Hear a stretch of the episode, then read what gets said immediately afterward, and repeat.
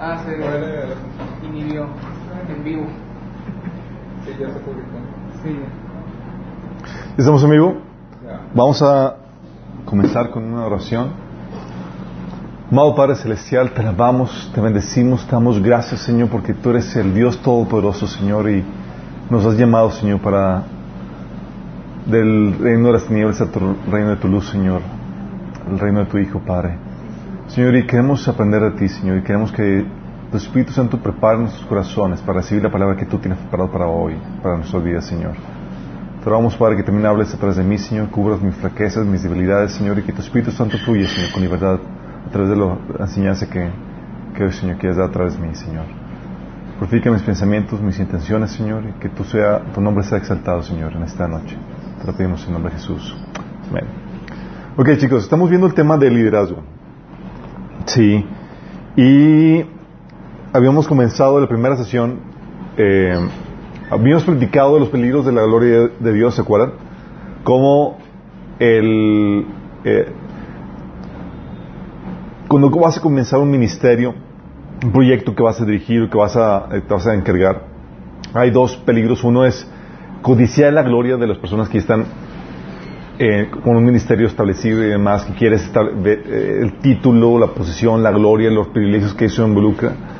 Y habíamos comentado que eso no debe ser nuestra motivación. Entonces es un peligro ese al inicio, de- antes de comenzar un ministerio, cuando codicias eso, cuando te quieres mover por tu, buscando tu gloria. Y el segundo riesgo es cuando ya estás viviendo, estás emana- sirviendo y emanando la gloria de Dios, estás eh, trabajando en, el ministerio que Dios te dio y eso conlleva una gloria porque fluyes en, el don que Dios te da y en la habilidad que Dios te da y puedes perder piso así como sucedió con Satanás, ¿se acuerdan?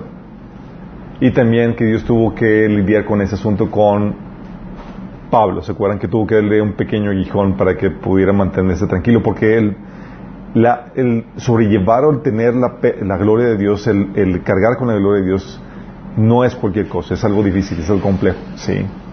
Entonces vimos eso, los peligros de la, gloria de Dios, y comenzamos o platicamos en la segunda sesión acerca de, los, de, de la intención de taller, de que es ayudarte o motivarte para que comiences un ministerio. Ministerio que tal vez no sea el, el- tu propósito en sí final, sino tal vez sea un proyecto que te encamine a ese propósito. ¿sí? Como ministerio nos estamos platicando que es un servicio realizado al prójimo bajo la dirección de Dios para agradarlo a Él y extender su reino. Sí, habíamos comentado que puede ser en cualquier área de la vida. Sí, y habíamos comentado que la idea con este taller es que si ya tienes uno y estás haciendo algo, que lo perfecciones y lo profesionalices y lo hagas crecer. Que si no tienes, comiences a algo y te integres a algún proyecto. Y que si eh, falta algún otro proyecto en el cual tengas que involucrarte, que lo empieces, ¿sí? Y que si no estás chambeando, que te pongas a chambear, obviamente, ¿sí?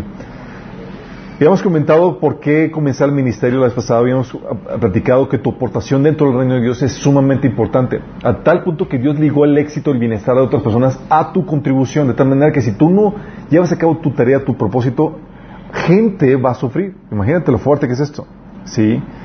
Que tu propósito, tu llamado, tu existencia genera una, responsa- una responsabilidad de la cual no te puedes deshacer.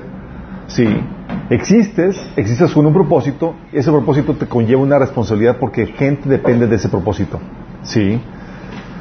Y eh,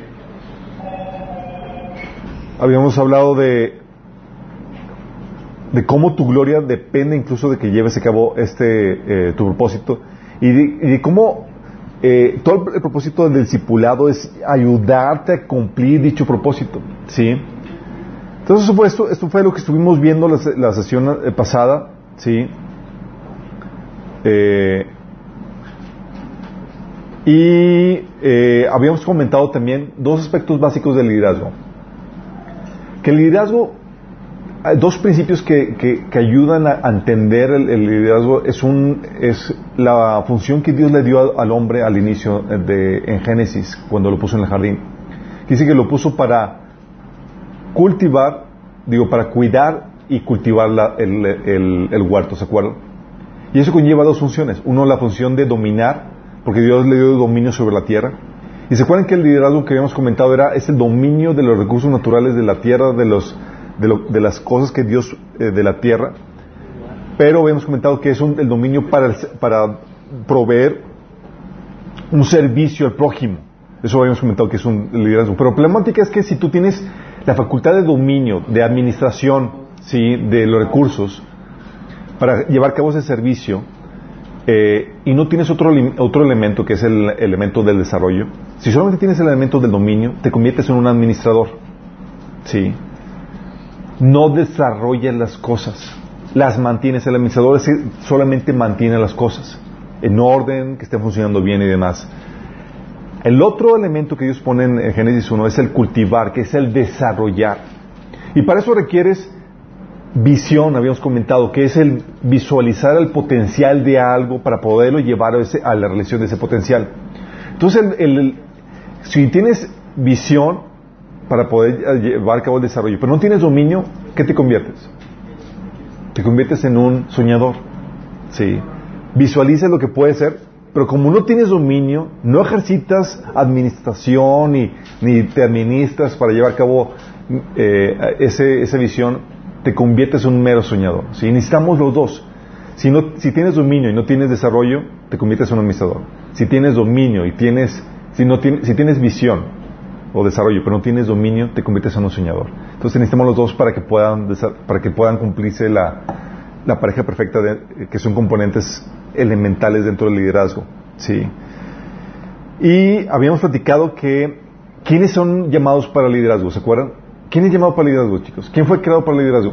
¿Quién sí, quién no? ¿Se acuerdan? Todos. Todos, ¿por qué todos? Porque el Señor nos puso cada su responsabilidad. Reino. Sí. Nos puso todos porque Dios nos diseñó a todo ser humano la imagen y semejanza del máximo líder que es el mismo, que es Dios. Sí. Dios creó al hombre que a su Imagen. imagen y semejanza y lo puso para gobernar la tierra. Nos hizo, nos hizo líderes, ¿sí? La problemática con la definición de liderazgo que, que se tiene es que muchos dicen que si, si estás, eh, si crees que eres líder pero nadie te sigue, solamente estás dando un paseo, por ejemplo. O sea, que el liderazgo requiere de seguidores forzosamente, cuando nada que ver, no requiere seguidores.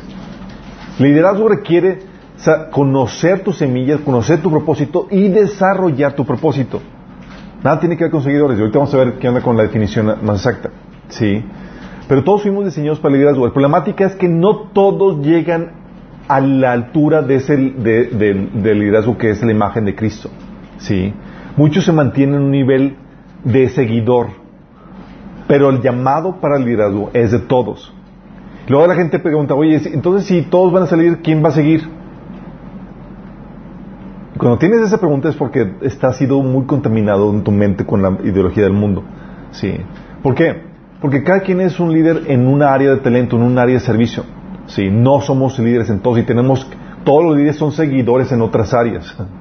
Sí, porque no seguimos, no dominamos sobre todo, ni tenemos control sobre todo. El único que, tiene control sobre todo es Cristo. Sí.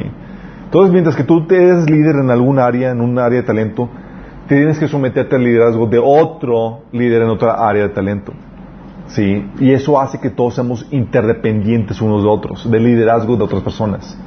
Pablo habla acerca de eso. Dios ha dado habilidades a cada uno en particular para que puedan fluir en ese, en ese liderazgo. ¿Sí? Entonces, todo eso lo estuvimos comentando la vez pasada. Y hoy quiero que veamos qué onda con el... Pero, entonces, ¿cómo quedó el liderazgo? ¿Es un desarrollo de las habilidades? ¿O cómo, ¿Cuál es la definición? Vamos a ver la definición. Hoy vamos a ver la definición de liderazgo. ¿Sale? Hemos comentado que entonces el liderazgo no es el dominio, es el do- tiene que ver con el dominio de los recursos que Dios dio.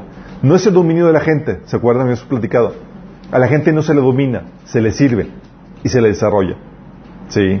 Y hemos platicado qué onda con los papás. Pues los papás tienen control prácticamente absoluto sobre sus hijos. ¿Los están dominando? ¿Son sus esclavos? No. Los están sirviendo con el servicio de tutoría.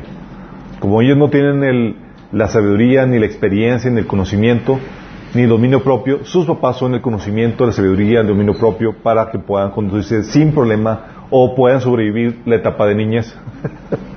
sí, Pero aún así hay que dominarlos. sí. Te cambió la. Ay, Vamos a ver, aquí le movemos. Ok, vamos a ver, hoy vamos a entrar a, a la temática con la definición de liderazgo.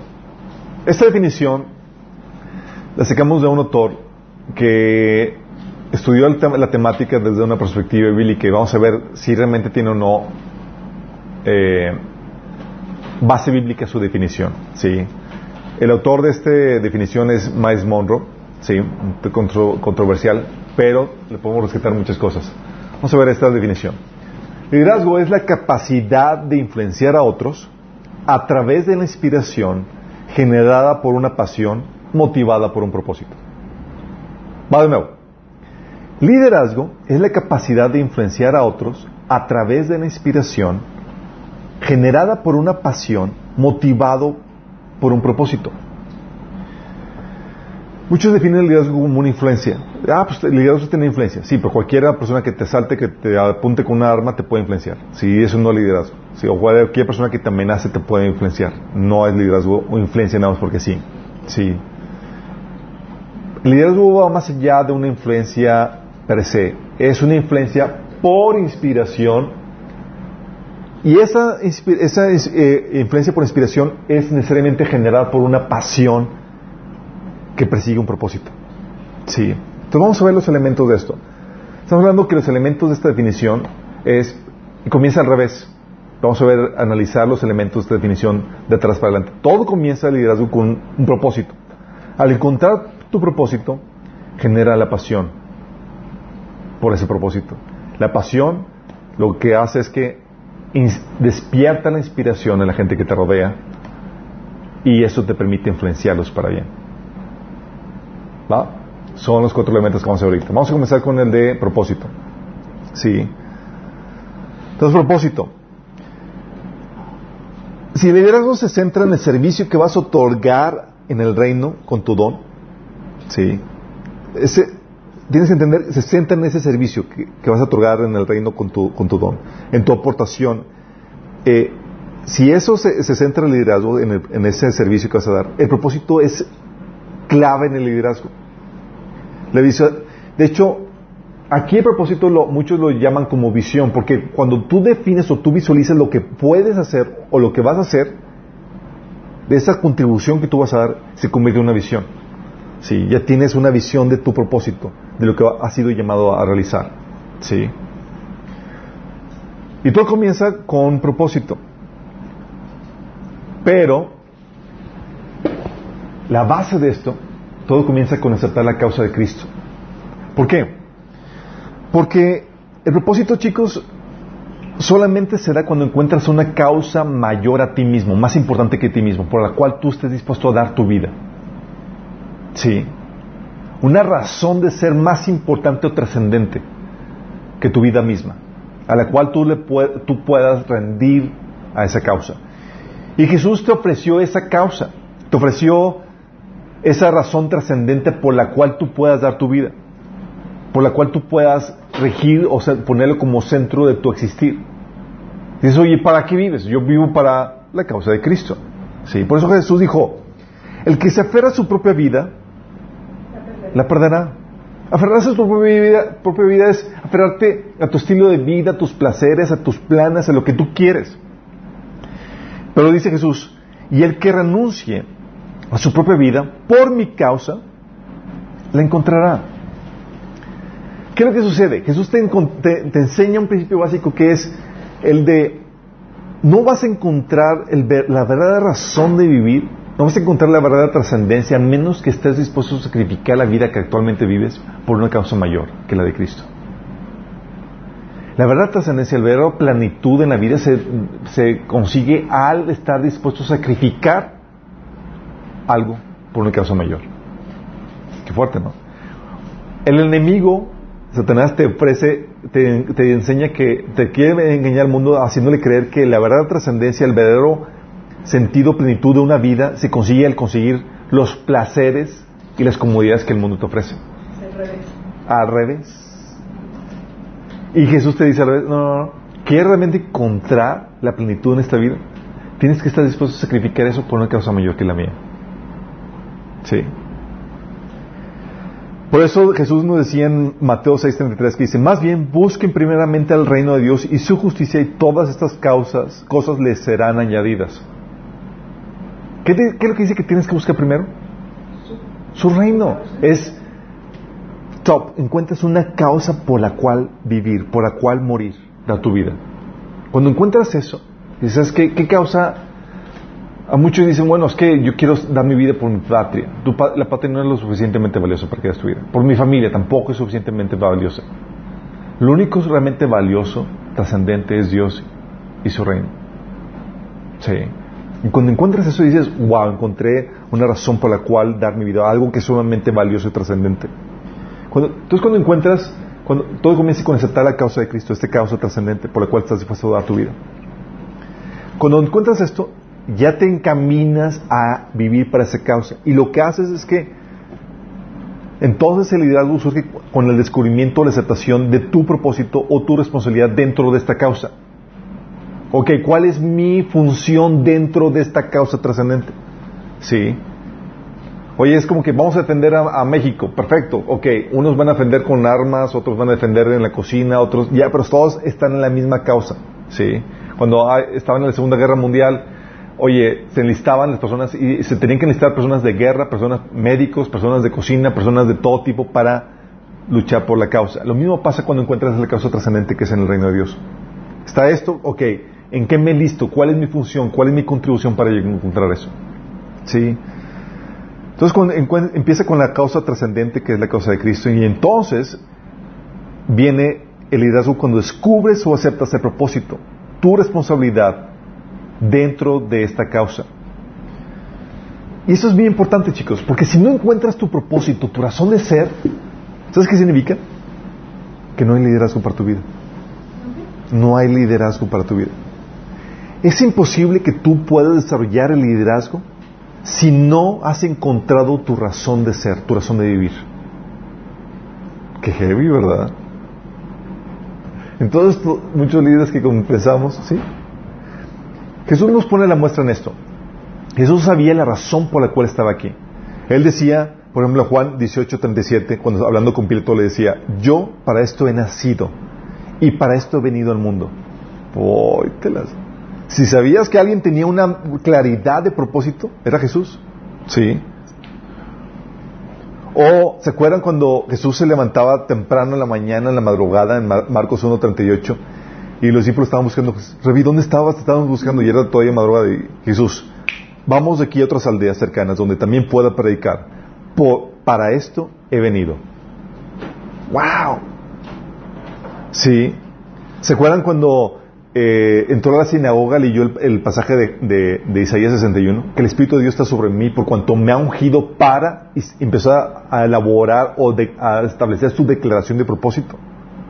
Anunciar buenas nuevas a los pobres, publicar libertad a los cautivos, vender a los quebrantados de corazón. bla- empieza a dar su declaración de propósito en esta, su misión para esta primera etapa, su primera venida. Él sabía para qué estaba aquí. ¿Sí? Por eso, y eso no solamente lo ves en Jesús, también lo ves en Pablo. Sí. En Pablo también su liderazgo nació cuando encontró su propósito. Cuando encontró su llamado, su propósito, tras cambió todo. Absolutamente todo. Al punto de decir en Hechos 20 y 24 dice, pero de ninguna cosa, eh, pero ninguna cosa hago ni estimo preciosa en mi vida para mí mismo. En otra versión dice, mi vida carece de valor para mí mismo. O sea, no vale mi vida. Sí, al menos, dice, o con tal de que acabe mi carrera con gozo y el ministerio que recibí de mi Señor Jesús. O sea, con tal de que termine la tarea, el ministerio, el llamado que Dios le dio a él, su vida no tenía propósito. ¿Veis una persona consumida con su propósito? ¿Que sabía su propósito? Absolutamente. Que dices, oye, ¿cuál fue el secreto de Pablo? ¿Por qué fue un gran líder? Ya tienes el, el secreto, chicos. Encontró su razón de ser, su propósito. Una razón, una- su función su tarea por la cual estaba dispuesto a dar su vida. Y él consideraba que su vida no valía, no tenía valor si no llevaba a cabo esa tarea. Sí. Qué fuerte, ¿no? Y obviamente hay funciones, propósitos llamados que, que, que se tienen que descubrir y otros que ni siquiera tienes que preguntarte. Sí, oye, eh, la mamá de tres niños, Señor, ¿cuál es mi propósito? Pues, ya te puso como mamá de tres niños, no tienes que indagar mucho. Sí.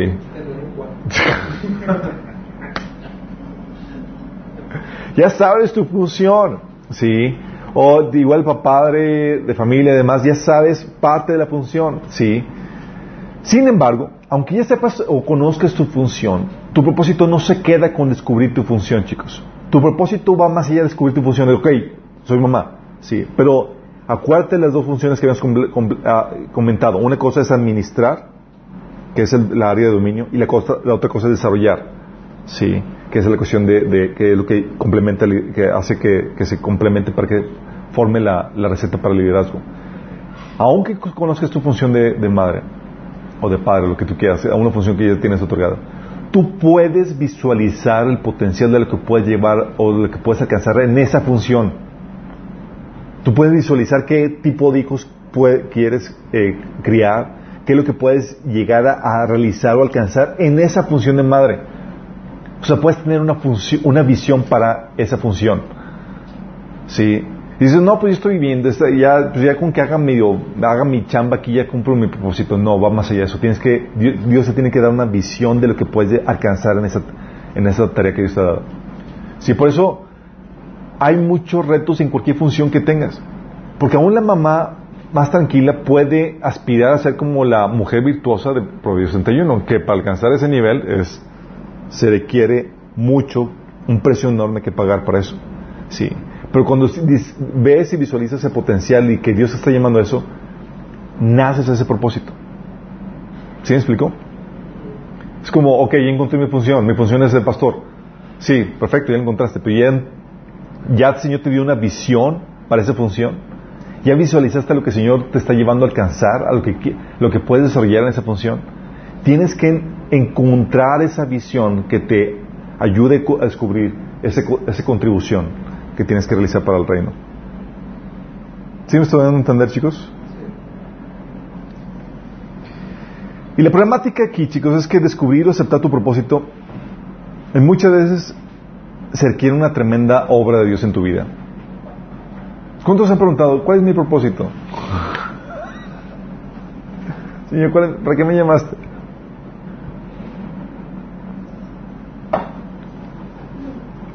Se requiere una tremenda obra de Dios en tu vida porque a veces es difícil encontrarlo, no sabes cuál es tu función. Yo recuerdo cuando comencé con el Señor, yo era mi pregunta recurrente, Señor, ¿para qué me llamaste? Y ya nada más sabía que tenía una contribución, que tenía un propósito dentro del reino. Es lo único que sabía. ¿Y sabes que el Señor me contestaba cuando le preguntaba? ¿No sabe? Sigue caminando con... Sí, sí, pero... Todo el tiempo. Causa más sentido. Ponte a jalar. Déjate tonterías y ponte otra vez. ¿Sabes que Cuando me- le preguntaba al Señor, porque me pasaba por dificultades y problemáticas, y era, Señor, ¿cuál es mi propósito? ¿Pero cuál es? O sea, no sé ni siquiera cuál es mi llamado. El Señor me decía, sométete a mi proceso. Sométete a mi trato. Sí. Tú tal vez no sepas el propósito de Dios, pero si tú sabes que tienes uno, ya te empiezas a preparar para vivir eso. Y el Espíritu de Dios te encamina a el cumplimiento de ese propósito. Porque hay muchas cosas que tienes que pasar o que tienes que atravesar para que el Señor te, te lleve a cabo eh, para el cumplimiento de ese propósito. ¿Sí? Entonces muchas veces implica un trato de Dios. Y otras veces, muchas veces implica un, un tremendo, digo, un morir a, a ti mismo porque a veces, a veces es complicado descubrirlo y a veces es complicado aceptarlo porque no siempre es hermoso. No siempre el propósito de Dios es bello. Si tú esperabas ser acá presidente o ejecutivo de una mega empresa y demás, el Señor te dice, no, vas a irte misionero con la gente pobre de África. Dices, y muchos le sacan y saben que es su propósito, pero, y saben que tiene el llamado, pero no, no es el- no viene en la forma atractiva que uno quiere o espera. ¿Sí me explico? Entonces no siempre es hermoso y no siempre es fácil de encontrar. Una vida no rendida a Dios te va a llevar inevitablemente a que te reveles a propósito que Dios quiere para ti. Sí. Por eso un parte esencial en esto es rendirte la causa de Cristo. Si no te rindes, si no estás dispuesto a dar tu vida por la causa de Cristo, by propósito. ¿Sí? Entonces comience con el propósito. ¿Sí? Y entonces, co- como les estaba comentando, no basta que sepas tu don, sino es necesario que visualices lo que puedes lograr con ese servicio y que creas que lo puedes lograr. Como les comenté, oye, ¿dónde pastor? Perfecto. ¿Ya visualizaste lo que puedes lograr con esto? Oye, ¿dónde diseñaste? ¿Ya visualizaste los proyectos que puedes hacer en tu don diseñaste? Oye, ¿dónde cualquier don, cualquier función la puedes desarrollar a niveles increíbles si tienes visión? Y la Biblia enseña que la visión, chicos, es la forma que adquiere la fe. Ok, te voy a explicar. ¿Se acuerdan de la definición de fe? La certeza de lo que se espera y la convicción de lo que no se ve. Fe, exactamente, la certeza de lo que se espera, la convicción de lo que no se ve. Esa es la definición de la visión, chicos. Fe o la, la visión es la certeza de lo que se espera. Estás certero de que lo puedes alcanzar, de que lo puedes lograr. Dios te reveló lo que, lo que es posible, el potencial. Y es la convicción de lo que no se ve con los ojos físicos, pero lo estás viendo con los ojos espirituales de la mente. Sí. Y eso es lo que nos motiva, chicos. Si tú no crees que la visión sea posible, ¿tú te animarías a, a la- a- te aventarías a hacerlo? Obviamente no. Sí. Pero cuando visualizas ese potencial, dices, wow, el Señor te, te pone la convicción de que ese es tu llamado. Y visualizas que es posible. Sí. Te pone la convicción, la fe de que es posible alcanzarlo. Entonces te, te encaminas o, te, o empiezas a tomar pasos para dirigirte, dirigirte a esa visión. Sí. Sin eso no hay liderazgo, chicos. Dices, oye, quiero, quiero ejercitarme y aplicar la fe. ¿Sabes qué es lo que va a hacer el Señor? Te va a dar una visión en donde tengas que dar pasos de fe. No tienes todos los recursos, no tienes todas las habilidades, no tienes todas las personas, pero te empiezas a caminar en esa dirección porque sabes o tienes certeza que es posible. Sí. ¿Y qué hace el Señor? Lo que hace el Señor es que empieza a ponerte contactos, personas, recursos que, te llevan a cumplir eso. Sí. Y eso es tan importante, chicos, porque sin esta visión de, de lo que puedes llegar a alcanzar, lo que puedes llegar a ser, eh, que es la- eh, esa visión de ese propósito, de esa tarea que el Señor te ha dado, eh, no podrías pagar el precio. Tú ves a Jesús, por ejemplo, que dice en Hebreos 12:29, dice, el cual por el gozo puesto delante de él sufrió la cruz, menospreciando lo propio. ¿Qué te, ¿Sabes qué te estás diciendo ahí? Que Jesús estaba poniendo los ojos en la visión, en lo que iba a alcanzar, en lo que iba a recibir, y por lo cual estuvo dispuesto a pagar el precio. Sin esa visión, chicos, sin esa visión no hay liderazgo. ¿Sí? O sea, ¿y qué visualizaba? Fíjate lo que visualizaba. En Isaías 53, 11 dice, cuando vea todo lo que se logró mediante su angustia, quedará satisfecho. Y a causa de lo que sufrió, mi siervo justo hará posible que muchos sean contados entre los justos, porque él cargará con todos los pecados de ellos. Él sabía lo que iba a alcanzar para beneficio de las demás gente. Dice, si no doy mi vida, gente va a morir. Y así tú mismo debes saber, o sea, cuando tú ves tu aportación, dices, si yo no hago esto, gente va a sufrir las consecuencias.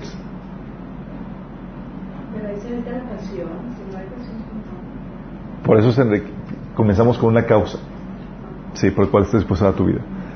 Entonces, cuando te das cuenta de eso, chicos, genera una esa visión es lo que te, lo que se convierte en el motor de todo, de, de todo liderazgo, sí.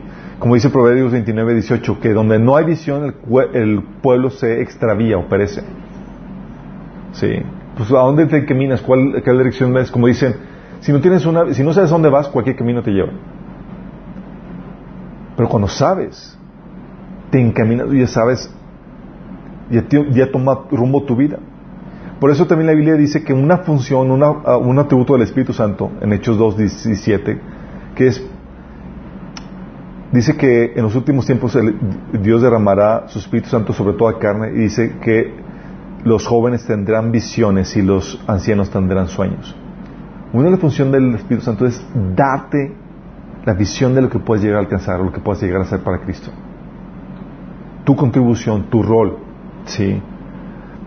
¿Saben cuál es la diferencia entre por qué Dios dice que le da visiones a los jóvenes y sueños a los viejos? Porque tienen para desarrollarlos con la visión.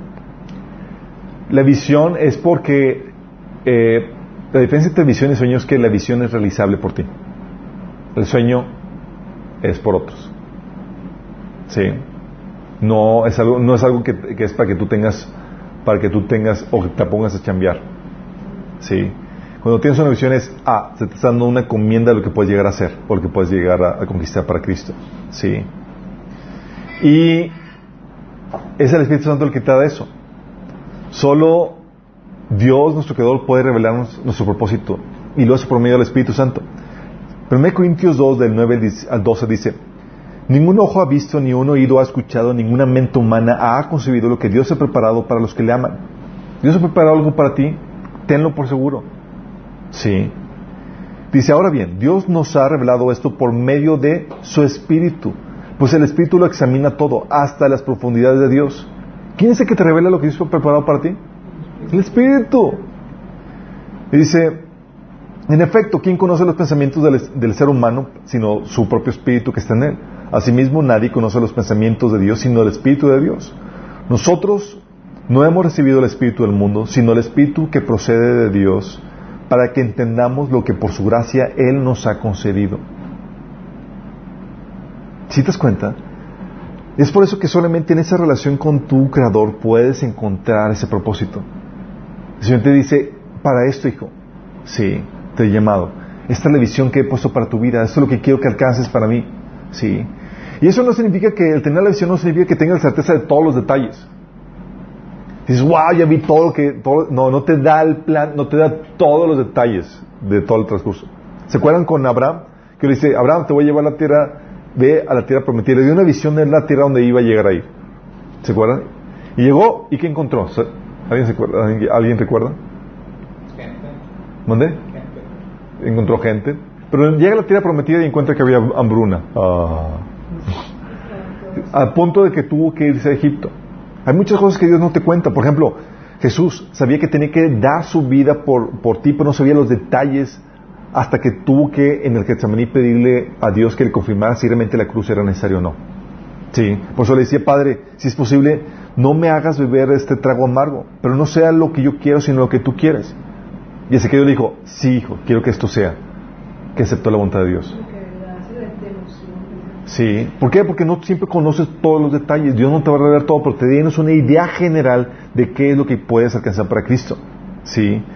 Y obviamente la visión tiene que concordar con el contexto, es una forma en que tú puedes corroborar que esto es que viene de Dios. ¿Qué me refiero con el contexto? Oye, tienes un sueño, una visión de lo que quieres llegar a hacer, pero resulta que, como el caso de, de Baruch, que estaba fuera de contexto. ¿Saben quién es Baruch? Jeremías. Baruch fue el que escribió el libro de Jeremías, chicos. Sí, fue el escriba de Jeremías. Y le dice, y Baruch tenía, tenía una idea de, oye, voy a, voy pues obviamente escritor de, Jeremías, digo, pues aquí pues, la, imponemos una imprenta y sacamos aquí otros libros y a otros profetas les publicamos sus cosas. Tenía idea de poner su negocio en grande. Y dice, Dios le dice a Baruch en Jeremías 45 del 4 al 5, Baruch, esto dice el Señor, destruiré esta nación que construí, arrancaré lo que planté. ¿Buscas grandes cosas para ti mismo? No lo hagas. Yo traeré un gran desastre sobre todo este pueblo. Pero a ti te daré tu vida como recompensa donde quiera que vayas. Yo el Señor he hablado.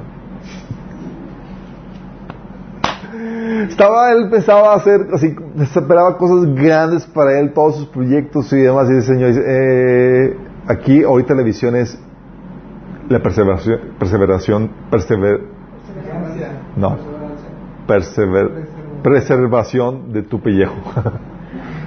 sí.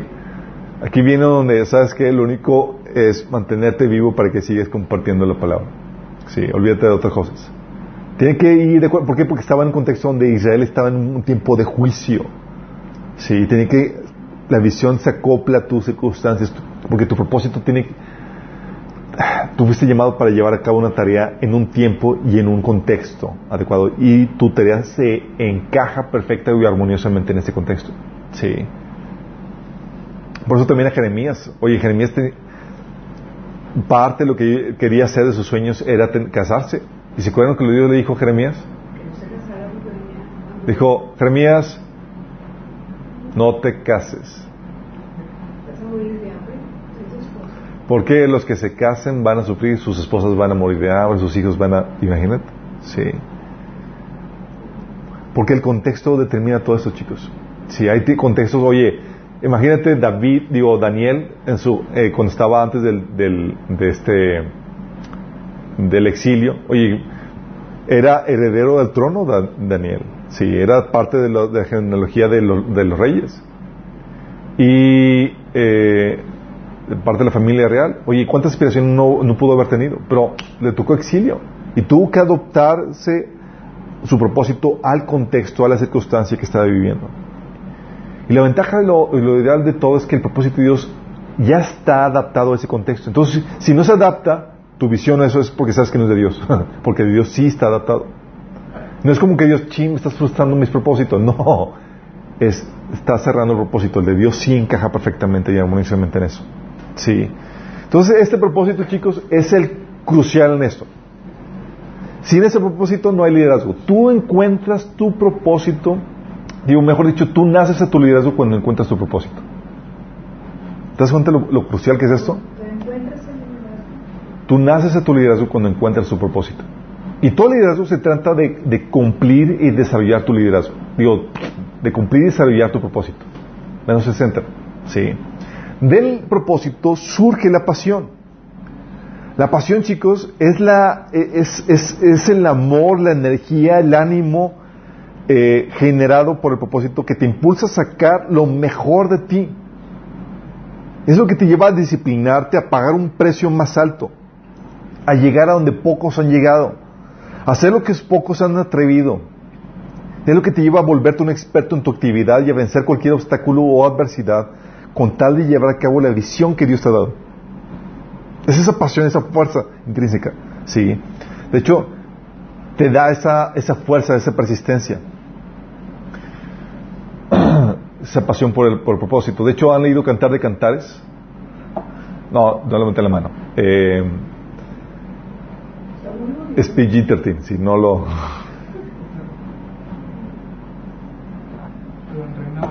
Reina, Reina Valera, sí, versiones contemporáneas no lo lean. Está muy explícito. No le vayan a entender. No le vayan a entender, exactamente. Sí. Eh, Cantar y Cantar es 8 del 6 a 7 te habla de esta pasión. Dice, fuerte es el amor como la muerte y tenaz la pasión como el sepulcro. Como llama divina es el fuego ardiente del amor. Ni las muchas aguas pueden apagarlo, ni los ríos pueden extinguirlo. Si alguno, alguien ofrece todas sus riquezas o cambian a cambio del amor, solo conseguirán el desprecio. Y es una descripción general que abarca también a este, a este concepto que estamos hablando de la pasión. Sí. Ni las muchas aguas, ni, ni los obstáculos, ni nada te para cuando te apasiona algo. Sí. Hay obstáculos, hay derrotas y demás, pero esa pasión es lo que te lleva a levantarte, a seguir, a seguir persistiendo e insistiendo en ese sueño. Sí. Es lo que te lleva a sacrificar. Dice, oye, ni aunque ofrecieran todas las riquezas a cambio de eso, dice, dice, conseguirían su desprecio. Porque cuando encuentras tu pasión, Estás dispuesto a sacrificar todo por eso.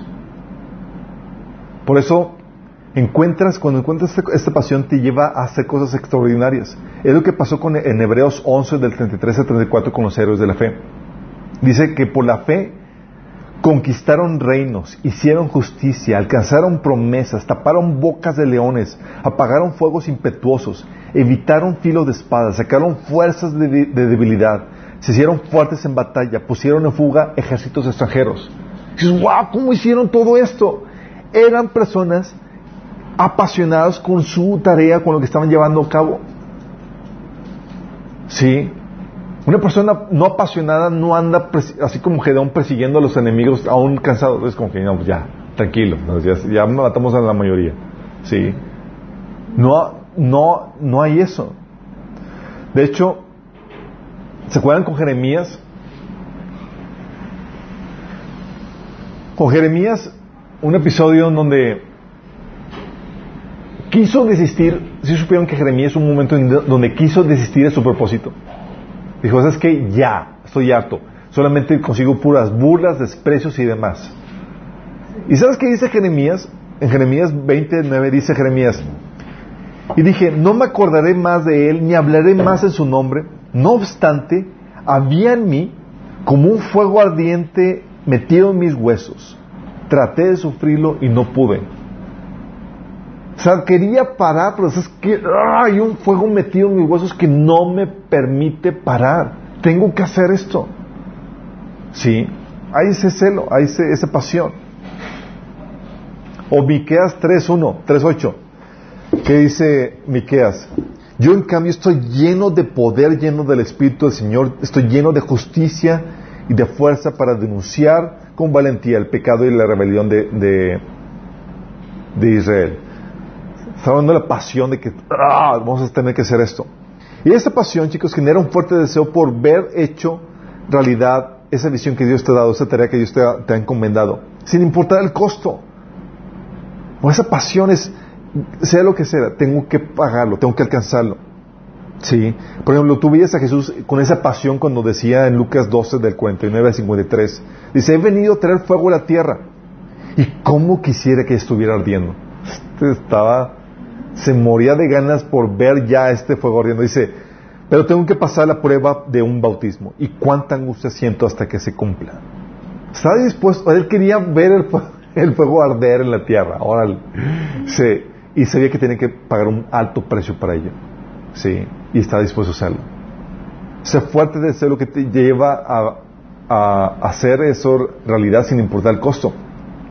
Y tan inmerso y apasionado en tu llamado, te lleva a estar esta pasión, chicos, que prefieres el llevar, estar trabajando en esa tarea que comer. Sí.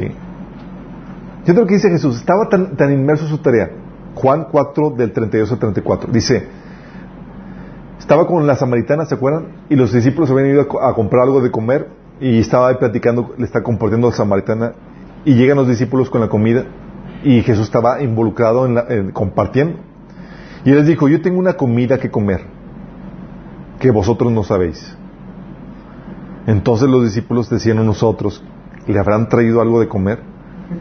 Jesús le dijo, mi comida es que haga la voluntad del que me envió y que acabe su obra. ¿Estaba apasionado, chicos? Hasta el punto de que, de que, o sea, no me interrumpan. ¿sí? o sea, estaba dispuesto a, saltarse la comida, estaba tan involucrado en la comida.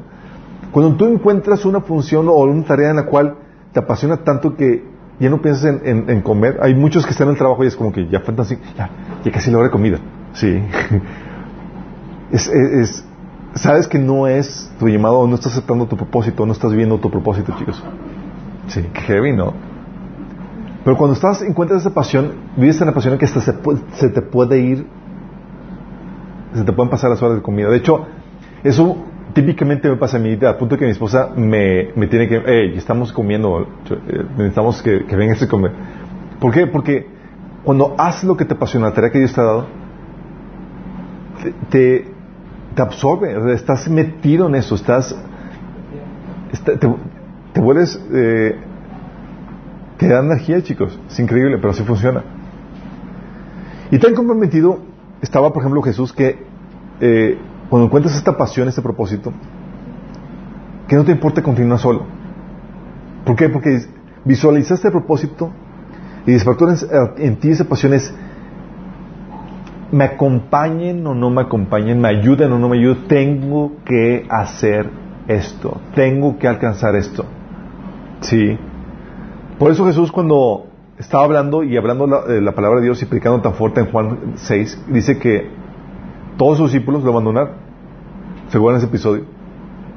Dice, palabra dura es esta. Y se fueron. Tú y, estoy, tú y yo estaríamos, no, vengan, por favor. Era mentiritas, era una broma. Pero Jesús tranquilamente voltea con sus discípulos, los doce, y les pregunta, ¿ustedes también se van a marchar? Y los discípulos, Señor, pero tú solamente tú tienes palabras de vida eterna. A Jesús no le importaba quedarse solo, chicos. Sí, él tiene una tarea que cumplir, que llevar. Por eso Juan 16:32 decía, pero, pero se acerca el tiempo y de hecho ya ha llegado cuando ustedes serán dispersados. Cada uno se irá por su lado y me dejarán solo. Sin embargo, no estoy solo porque el Padre está conmigo. ¿Tenía miedo estar solo Jesús? No tenía miedo estar solo. Y estaba consciente que sus discípulos, aún en la situación, en la condición más difícil, lo iban a dejar. Pero él tan comprometido estaba con su tarea que no importaba que continuara solo. Sí.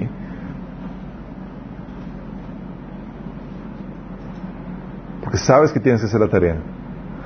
También no te importa sacrificar tu comodidad o tu reputación. Es lo que lleva, lo que te lleva esta pasión. Dispuesto, estás dispuesto a sacrificar de todo. Mateo 16, del 21 al 23, por ejemplo, te encuentras el episodio donde Jesús habla del precio que tenía que pagar. Sí, dice, desde entonces comenzó Jesús a declarar a sus, a sus discípulos que le era necesario ir a Jerusalén y padecer mucho de los ancianos. Estaba consciente que tenía que pagar un precio, chicos, pero tal era su pasión que decía, que decía, vale la pena. Ya visualicé lo que voy a alcanzar con esto. El precio vale la pena por lo que voy a alcanzar. Dice, va- es necesario que pa- padecer muchos de los ancianos, de los principales sacerdotes y de los escribas, y ser muerto y resucitar al tercer día. Luego llega, ¿se acuerdan su consejero, Pedro? Le dice, Señor, ten compasión de ti, que esto no te suceda. Y Jesús le dice, apártate de mí, Satanás, me eres tropiezo porque no pones la mira en las cosas de Dios, sino en la de los hombres. Sí. Y eso es lo que pasa, chicos. Cuando tú pones tu mirada en ti mismo, en tu comodidad, no va a surgir ningún propósito, no va a surgir ninguna pasión. Va a surgir una autocompasión que te va a eliminar tu propósito. Pero cuando pones la mira en tu propósito, el precio que sea necesario, aún el sacrificio que tú tengas que pagar, va a valer la pena. Sí, por eso dice en Hebreos 12:2 que el cual por el gozo del- puesto delante de él sufrió la cruz, menospreciando lo propio y se sentó a la diestra del trono de Dios. Tú ya visualizaste tu contribución, lo que puedes llegar a alcanzar, lo que puedes llegar a hacer para Dios. Y encontraste un propósito, una visión de lo que puedes hacer dentro del reino. Cuando encuentras esa visión, chicos, y ves ese beneficio que puedes realizar, y surge esa pasión, has encontrado tu propósito. Sí. Y tú ves, por ejemplo, en este. En Pablo, en 2 Corintios 6, del 4 al 10. ¿Se acuerdan que, que Pablo tenía, un fuerte sentido de responsabilidad? ¿Se acuerdan que decía que ay de mí si no predicaba el Evangelio? ¿Por qué? Porque sabía que si no predicaba, ¿qué? Gente moría. Y sabía lo que, y él había visualizado lo que podía lograr para Dios. Por eso trabajaba, chicos, con, dice, dice Pablo que que, que él ha trabajado más que cualquier otro apóstol. Sí, y no él, sino la gracia de Dios en él. Nada más para que digas, para que diga que, que ha sido el apóstol más trabajador, nada más te pone un parámetro muy tremendo para, sí, para eso. Le dice Pablo, en pocas palabras, los demás como que medio flojean, sí, pero aquí les pongo la muestra. Y aquí en 2 Corintios 6, del 4 al, 2, al 10, te dice el precio que estaba dispuesto a pagar y que pagaba. Dice, en todo lo que hacemos demostramos que somos verdaderos ministros de Dios. Y fíjate lo que pone, como señal de verdadero ministro de Dios. Y pone las pruebas de su liderazgo. Si con paciencia soportamos dificultades y privaciones y calamidades de toda índole. Fuimos golpeados, encarcelados, enfrentamos turbas enfurecidas, Trabajamos hasta quedar exhaustos, aguantamos noches sin dormir y pasamos hambre. Demostramos lo que somos por nuestra, la pureza, nuestro entendimiento, nuestra paciencia, nuestra bondad, por el Espíritu Santo que está dentro de nosotros y por nuestro amor sincero. Con fidelidad predicamos la palabra. El amor de Dios actúa en nosotros y usamos las armas de la justicia en la mano derecha para atacar y en la izquierda para defender. Servimos a Dios ya sea que la gente nos honre o nos desprecie, sea que nos calumnie o nos elogie. Somos, somos sinceros pero nos llaman impostores. Nos ignoran aun cuando somos bien conocidos. Vivimos al borde de la muerte, pero aún seguimos con vida. Nos han golpeado, pero no matado. Hay dolor en su corazón, pero siempre tenemos alegría. Somos pobres, pero damos riquezas espirituales a otros. No poseemos nada y sin embargo lo tenemos todo. ¿Qué tal el precio, chicos? ¿Qué tal el precio? Este precio, chicos, lo que generaba la pasión visualizaba lo que podía hacer. Así como Jesús visualizó lo que podía hacer, y que esa pasión por lo conseguir, lo que había visualizado, lo llevó a pagar, a sufrir la cruz, a menospreciar la cruz y a, sufrir eso. Pablo y los líderes que le acompañaban están también lo mismo. Visualizó lo que podía hacer. Toda esa gente que puede ser salvo para Cristo no pagaba este precio nada porque, ah, sí, pues chido. No, él sabía lo que, lo, que, lo que tenía, tenía esa pasión para pagar ese precio. Esa pasión, chicos, te lleva a sacrificar entonces tu comodidad, tu reputación, también te lleva a disciplinarte, a no tener necesidad de que alguien esté detrás de ti tratando, ¡eh! Ponte a chambear. ¿Por qué? Porque tienes una pasión. Encontraste tu propósito, tu razón de vivir.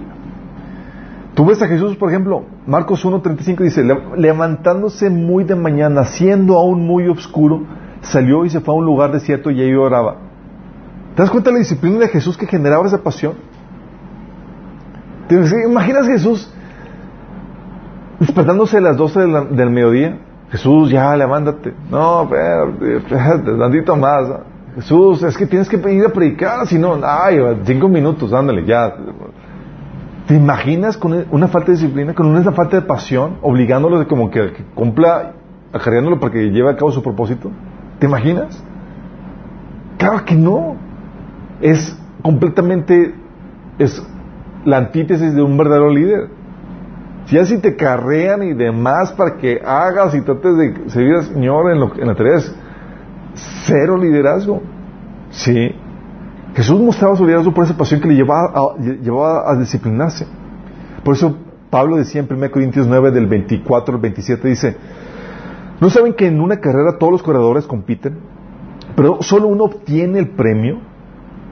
Corran pues de tal modo que lo obtengan. Todos los deportistas se entrenan con mucha disciplina. ¿Alguien aquí está en, en, en, en atletismo, en deporte?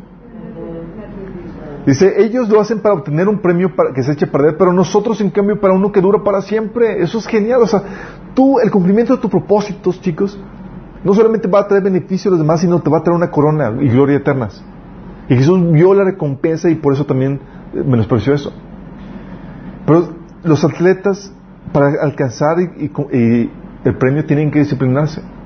¿Alguien quién estuvo en atletismo? Me dijo. Tú, Chely, ¿verdad?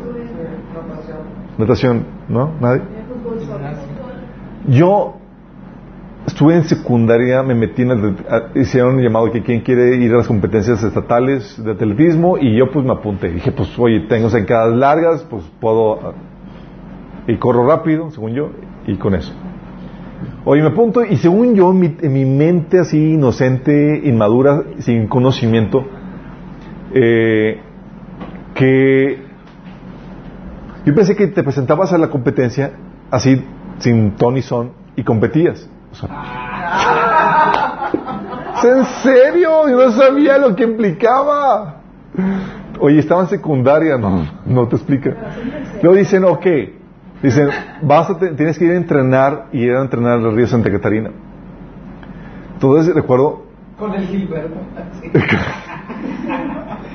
Oye, íbamos a entrenar al, río, Santa Catarina y recuerdo que, que, llegando me dijeron, ok, tienen que correr eh, 20 minutos, tienen que, tienen que trotar, tienen que correr. Y yo nada más pensé, ¿20 minutos?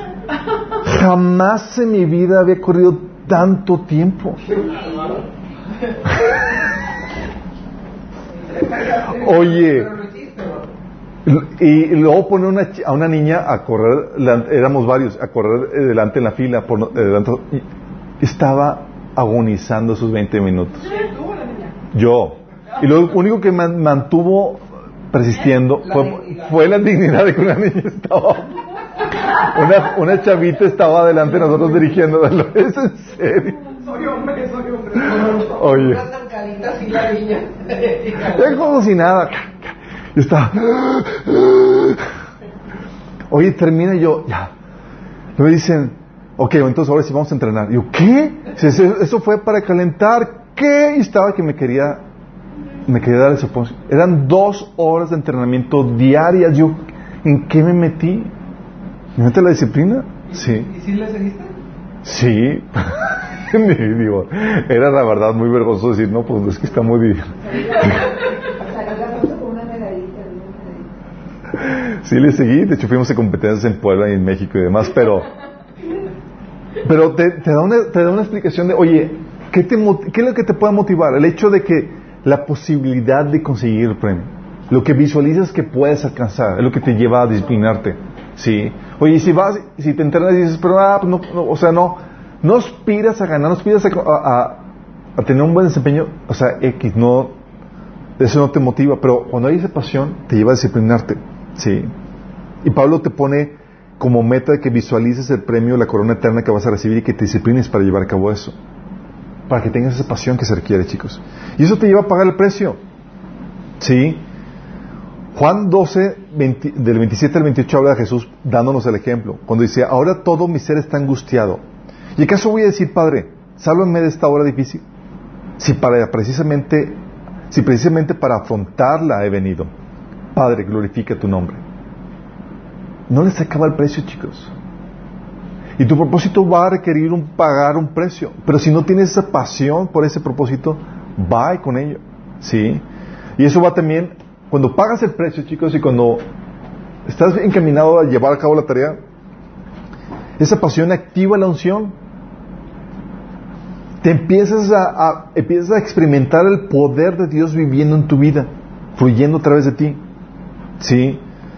En Éxodo 31, del 2 al, al 5, por ejemplo, habla de, de este Besalel, hijo de Uri, y el hijo de Ur, de la tribu de Judá, que dice que lo he llenado del Espíritu de Dios en sabiduría, inteligencia, en ciencia y en toda arte para inventar diseños, para trabajar en oro, plata, bronce, en artículos de piedras para gastarlas y en artificios de madera para trabajar toda clase de labor. ¿Sí? ¿Qué es lo que sucede cuando estás llevando a cabo tu tarea? Con tu propósito, se activa esa pasión que pone ese fuego para llevarlo a cabo. Sí, es la presencia de Dios en tu vida. Por eso también decía con Saúl, por ejemplo, dice, al oír Saúl estas palabras, el Espíritu de Dios vino sobre él con poder y él se encendió en ira en gran manera. ¿Qué, ¿Sabes lo que hace el Espíritu Santo? Pone y enciende esa pasión. Es una forma de también identificar el área donde el Señor te está llamando. La pasión. Sí. De hecho, celo, chicos, es la forma de positiva de, de, de ponerle, eh, de describirle el enojo o la ira. Sí, celo. ¿Tienes, eh? Cuando dices tengo un celo vivo por el Señor o tengo un celo por esta, esta, esta, esta cuestión, estás diciendo que te, que te enoja que afecten tal cosa por la cual tienes celo. Oye, tengo un celo por la educación, te enoja la ignorancia. Tengo un celo por, por el arte, te enoja la cuestión fea y etcétera. Sí. Te habla de un celo. Sí, esa es la forma, es, es lo que despierta la pasión, chicos. Sí. Es esa ira. Y es lo que hace el Espíritu Santo. Por ejemplo, a mí, algo que, que, el Señor me pudo encaminar es porque podía detectar ese ira que despertaba en mí ese celo. Cuando alguien decía, por ejemplo, alguna tarogada doctrinalmente, me despertaba, o sea, no podía quedarme callado, venía así como que eso, sí, como que dijiste una, sí, no, en serio, literal, a punto de, mientras que todos estaban normalitos en una clase de Biblia y demás, a mí, yo me, me tenía que interrumpirla para esclarecer qué onda con ese asunto porque no podía aguantar. Sí. Ven,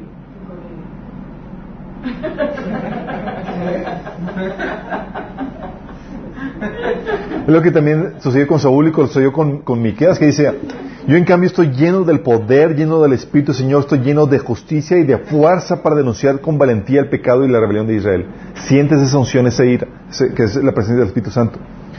Y te lleva, eso es lo que te lleva a sobresalir en eso que es tu llamado, es tu pasión, chicos.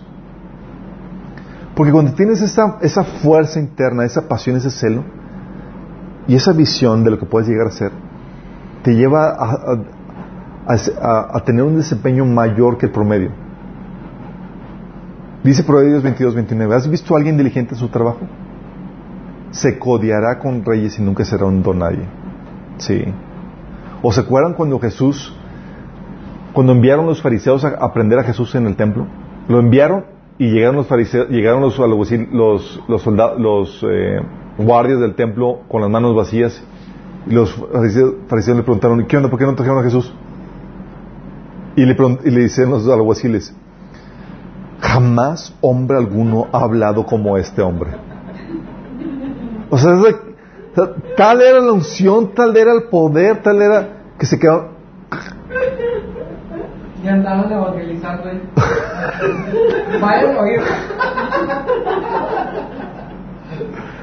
es lo que hace la, es lo que hace la pasión, chicos. Cuando estás llevando a cabo la, función por la cual Dios está ungiendo y el Espíritu Santo fluyendo, y fui esa pasión por el Espíritu Santo, ese celo, que te llevas a tener un desempeño que sobresale.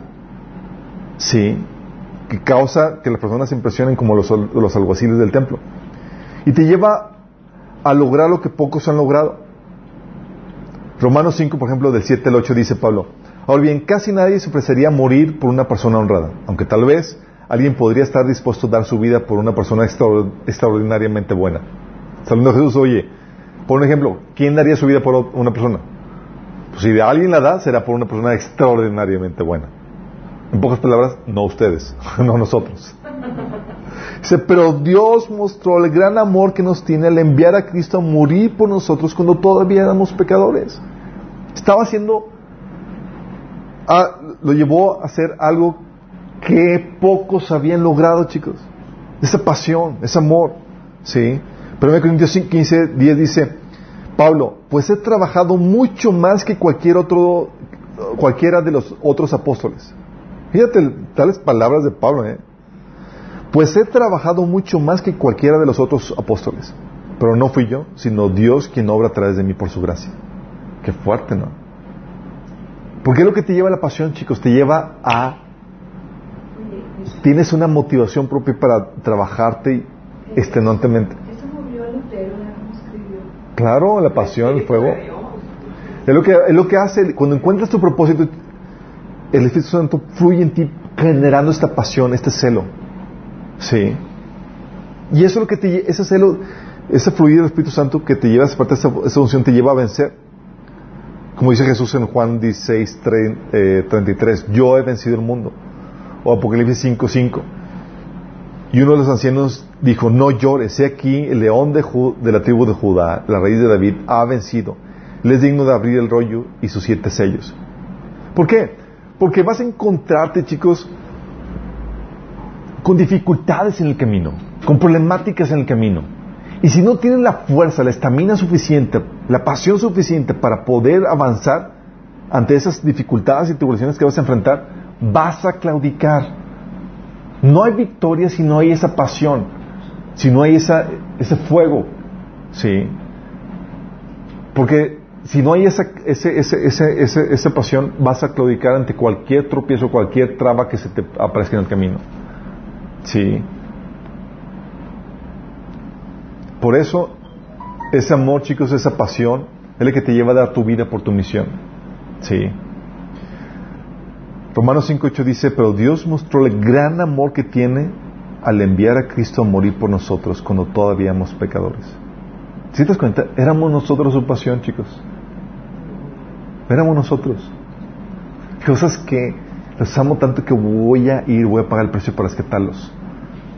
O Juan 12, 22 dice, de cierto os digo que si el grano de trigo no cae en la tierra y muere, queda solo, pero si muere, lleva mucho fruto. Sí. O como Pablo decía en 2 Timoteo 4:7, he peleado la buena batalla, he acabado la carrera, he guardado la fe. O sea, se mantuvo peleando y guardando y haciendo su tarea hasta el final, ¿sí? Y esa pasión, chicos, ese amor que te lleva a dar tu vida por tu misión, genera inspiración.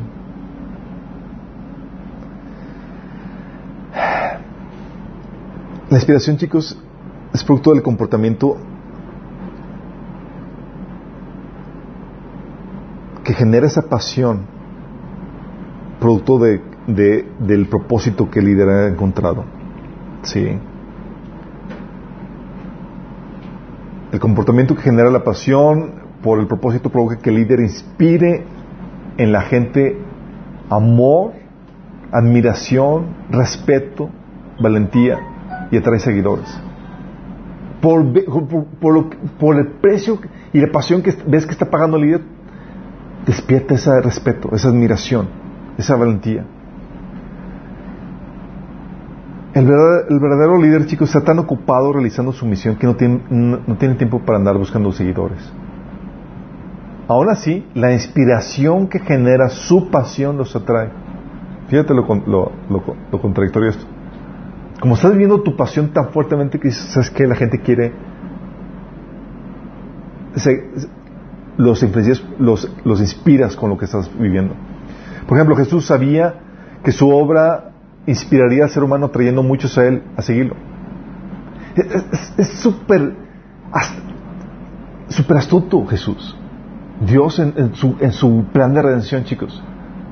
Él sabía que el, nivel más grande de liderazgo es la influencia por inspiración. ¿Sí? ¿Y sabes cómo Jesús tuvo que hacer para, para despertar a nosotros la inspiración? Él tiene que estar dispuesto a pagar el precio de su tarea. Juan 12, 32 al 33 dice, pero cuando yo sea levantado de la tierra, atraeré a todos a mí mismo. O sea, solitos van a venir. Si con esto daba Jesús a entender de qué manera iba a morir. Tú ves el precio que Jesús pagó por ti y te lleva, a, te despierta en ti esa, esa amor, ese respeto, esa influencia. ¿Sí? Por eso dice la Biblia que nosotros, dice Juan, 1 Juan 4, 19, que nosotros le amamos a Él porque Él nos amó primero. Te estás viendo el nivel de influencia y dices, oye, ¿por qué sigues a Jesús? Porque me enamoró. ¿Sí?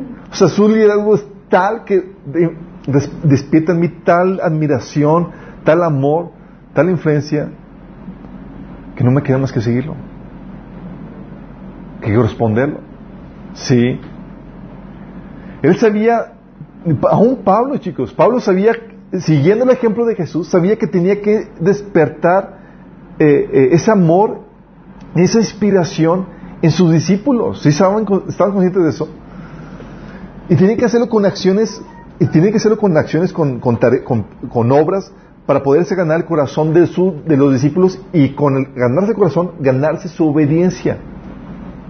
Pablo estaba consciente del, esquema de liderazgo de, Jesús. Por ejemplo, dice en segunda de Corintios 6, del 3 al 13, dice Pablo, por nuestra parte, a nadie damos motivo alguno de tropiezo para que no se desacredite nuestro servicio. Fíjate, a tal punto guardaba su, su ministerio para, para que fuera de inspiración a más gente, ¿sí? que no fuera desacreditado. Dice, más bien, en todo y con mucha paciencia nos acreditamos como servidores de Dios.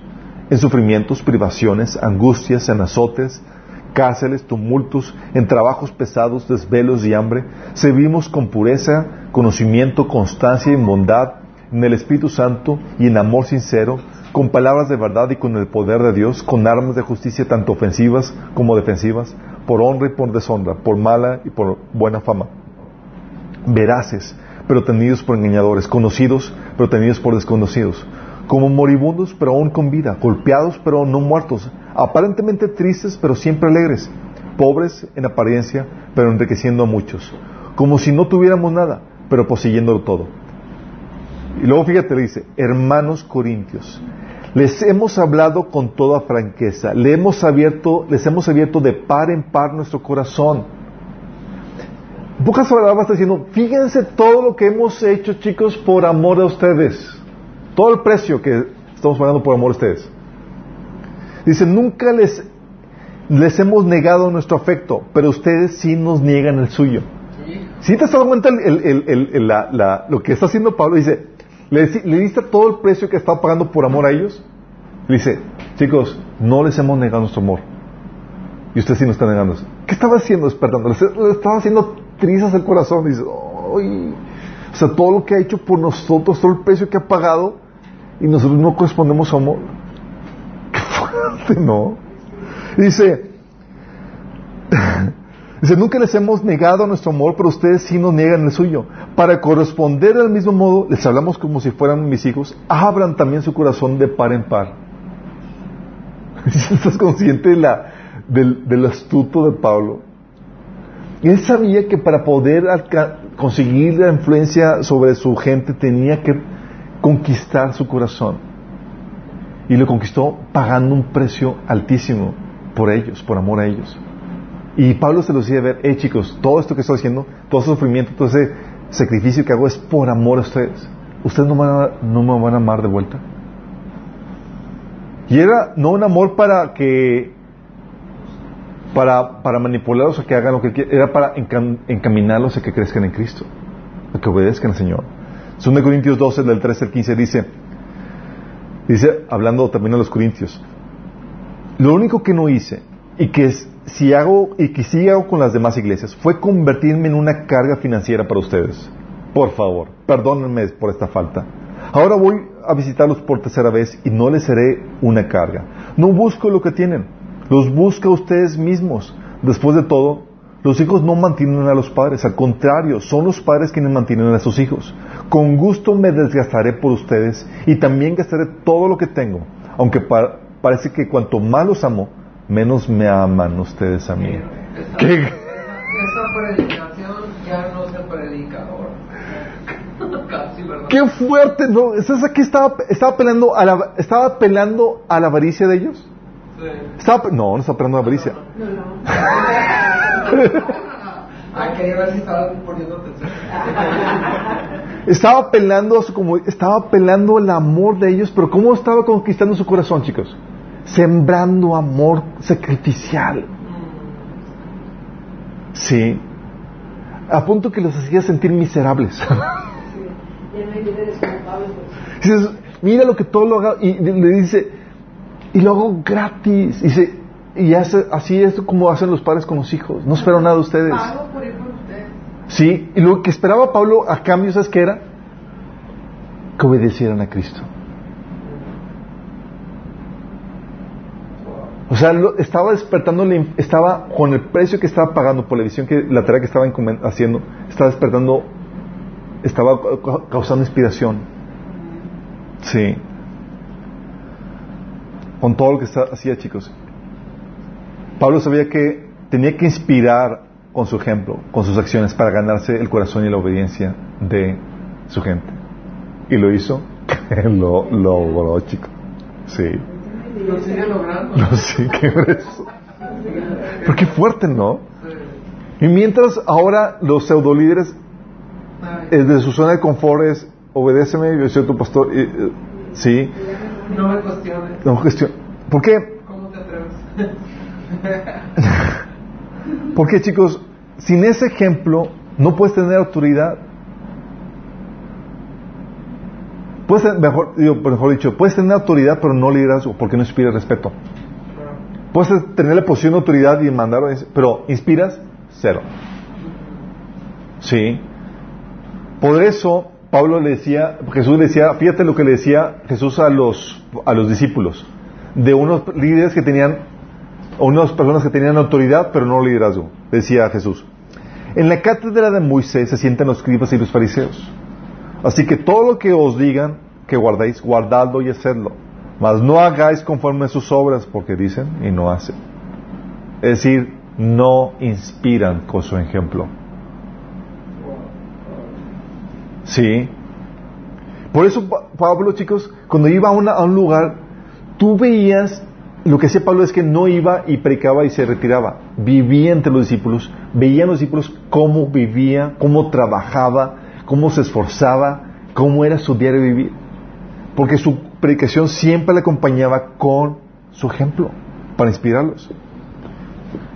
¿Qué hace el Señor? Es que el sacrificio, la valentía que muestra, la entrega que muestras en la tarea que se te ha encomendado, hace que inspires a la gente. Por eso, llegan, y te... este, y te enseñan y te cobran un dineral. Sí, porque hemos estado acostumbrados a un mal liderazgo que, el liderazgo que se, que deslumbra con el título, no con el ejemplo, no con la vida, sí, que tiene. Por eso dice primera Tesalonicenses 2.14, dice, porque vosotros, hermanos, vi- vinisteis a ser imitadores de las iglesias de Cristo, de las iglesias de Dios en Cristo Jesús que están en Judea, pues habéis padecido de los, de los de vuestra propia nación las mismas cosas que ellos padecieron los judíos. Sí, hablando de cómo ese sacrificio que su- sufrieron los incentivaba a que ellos también pagaran el precio sufriendo lo mismo.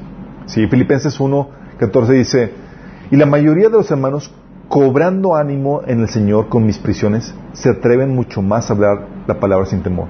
¿Cómo cobraron ánimo? Con su precio. Con su, pri- con su testimonio, wow, está pagando ese precio. Wow, se está animando para a compartir y aunque paga el precio, yo también, órale. Porque el sacrificio de la valentía inspira a la gente, chicos. ¿Sí? Oye, eso dice que los cobardes no van a heredar el reino de Dios. El- los cobardes no van a heredar el reino de Dios porque por cobardía muchos van a sacrificar su fe. Sí. La presión del mundo, el, no querer sufrir vituperio por causa Cristo hace que muchos, bye, bye. Sí. Y por eso también Hebreos 11:39 dice, y todos estos, hablando de los héroes de la fe en Hebreos 11, dice, todos estos, aunque alcanzaron buen testimonio mediante la fe, no recibieron el prometido. O sea, tú estudias los personajes de la Biblia y te inspiran. ¿Por qué te inspiran? Por el sacrificio, la valentía y la entrega que ellos plasmaron en sus vidas al llevar a cabo la tarea de Dios. Tú vives tu propósito, vives, eh, pagas el precio, vas a terminar inspirando a la gente.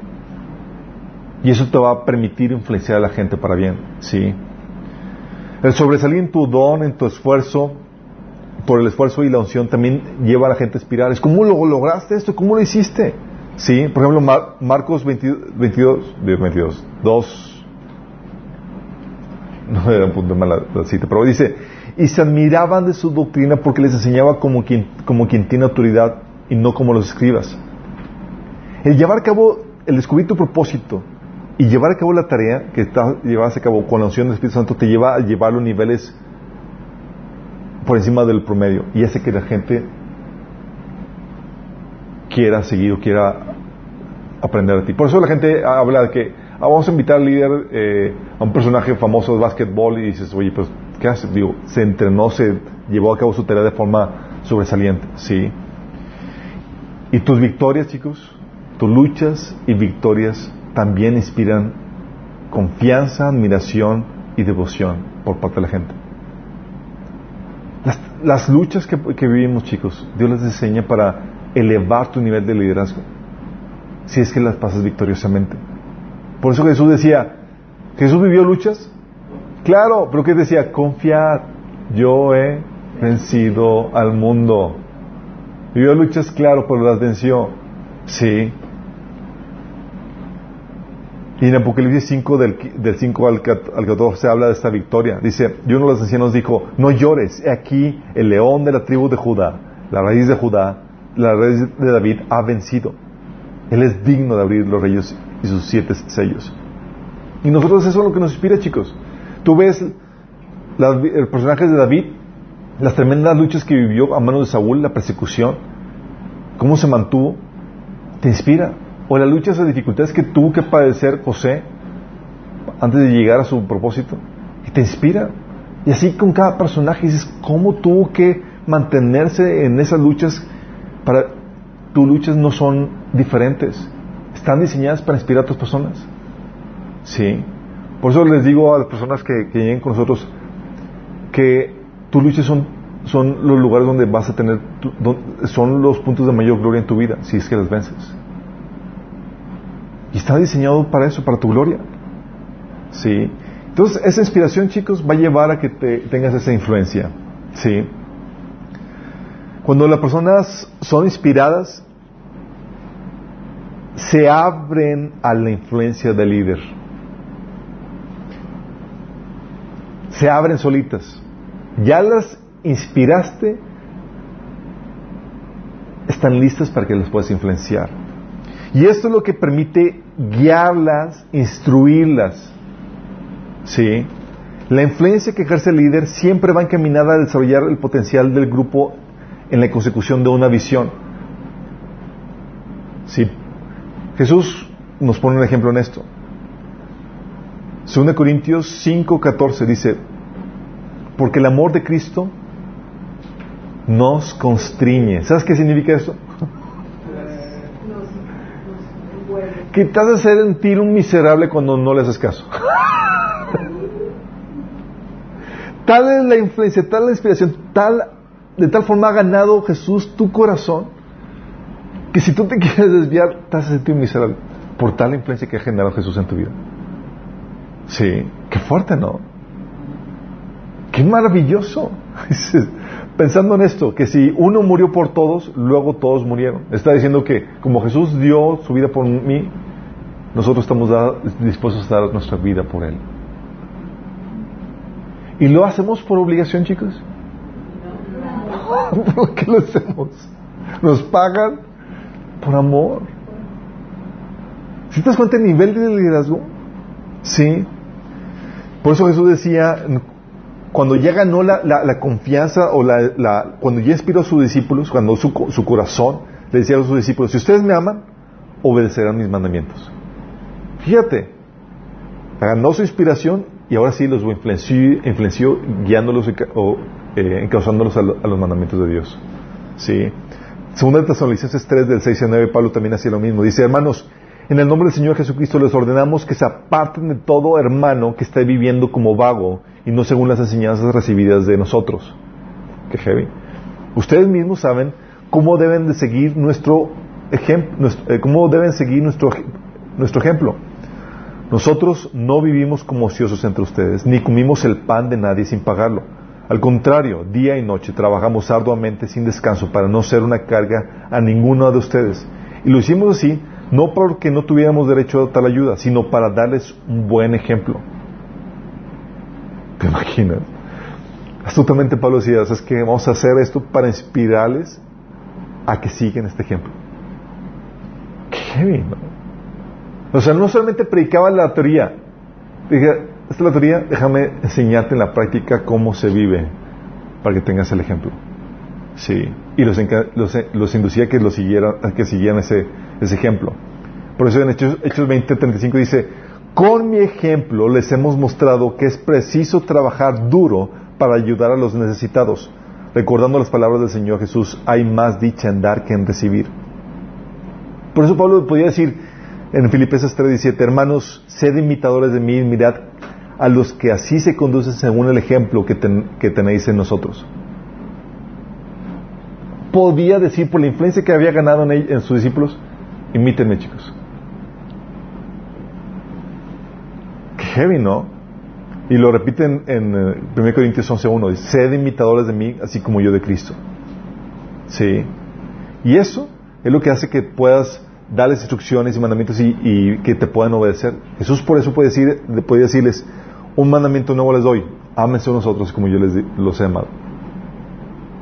Porque estaban abiertos a su influencia. Jesús, chicos, es el máximo líder en ese sentido.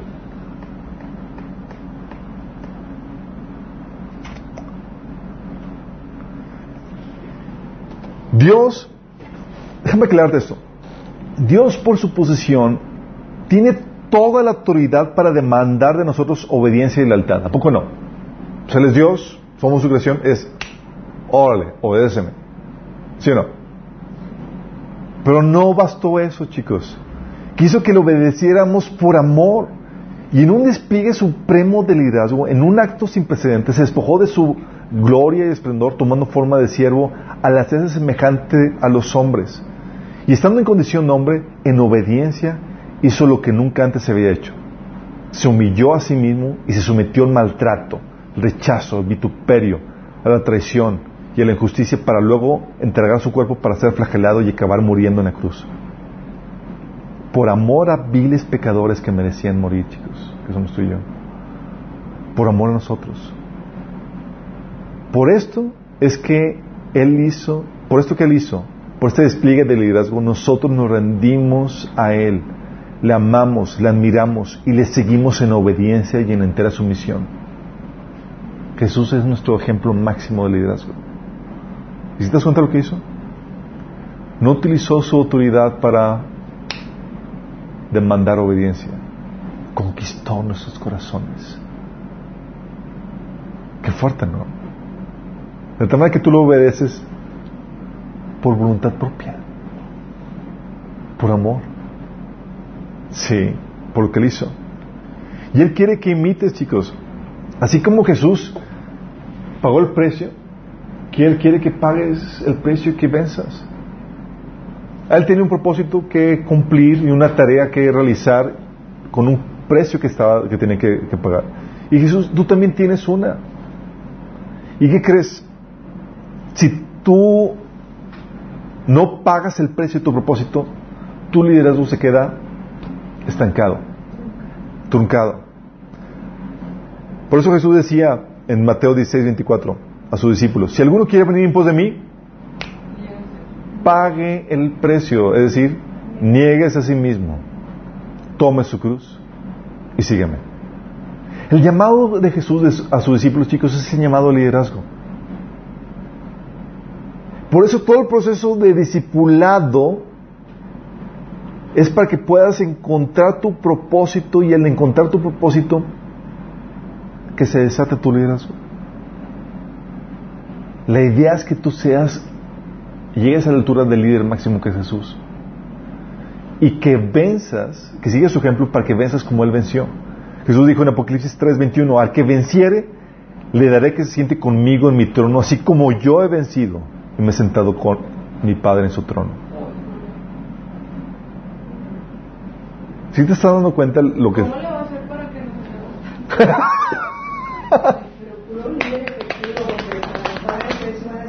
Es que es banca. Hay detalles técnicos que vamos a averiguar allá. sí. Tú no te preocupes. Sí.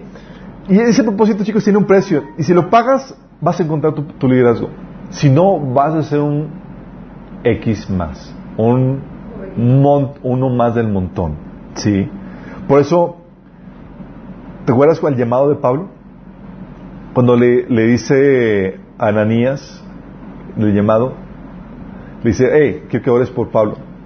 Y le dice que el llamado Pablo tenía un gran precio. Le decía, ve, insistió el Señor, pues este hombre es mi instrumento escogido para dar a conocer mi nombre tanto a, nación, tanto a las naciones y a sus reyes como al pueblo de Israel. Yo le mostraré cuánto tendrá que padecer por mi nombre. Eso es lo que la raza no quiere. Si no estás dispuesto a pagar el precio que implica tu propósito en el reino, no hay liderazgo, no hay inspiración y es uno más del montón. Qué heavy, ¿no? Y Pablo nos anima a nosotros a que pagamos el precio, por eso nos decía, le decía a Timoteo y, y con eco nosotros, tú puedes sufrir penalidades como buen soldado de Jesucristo. ¿Por qué? Porque el, llevar a cabo tu tarea, tu misión, tu propósito va a implicar pagar un precio.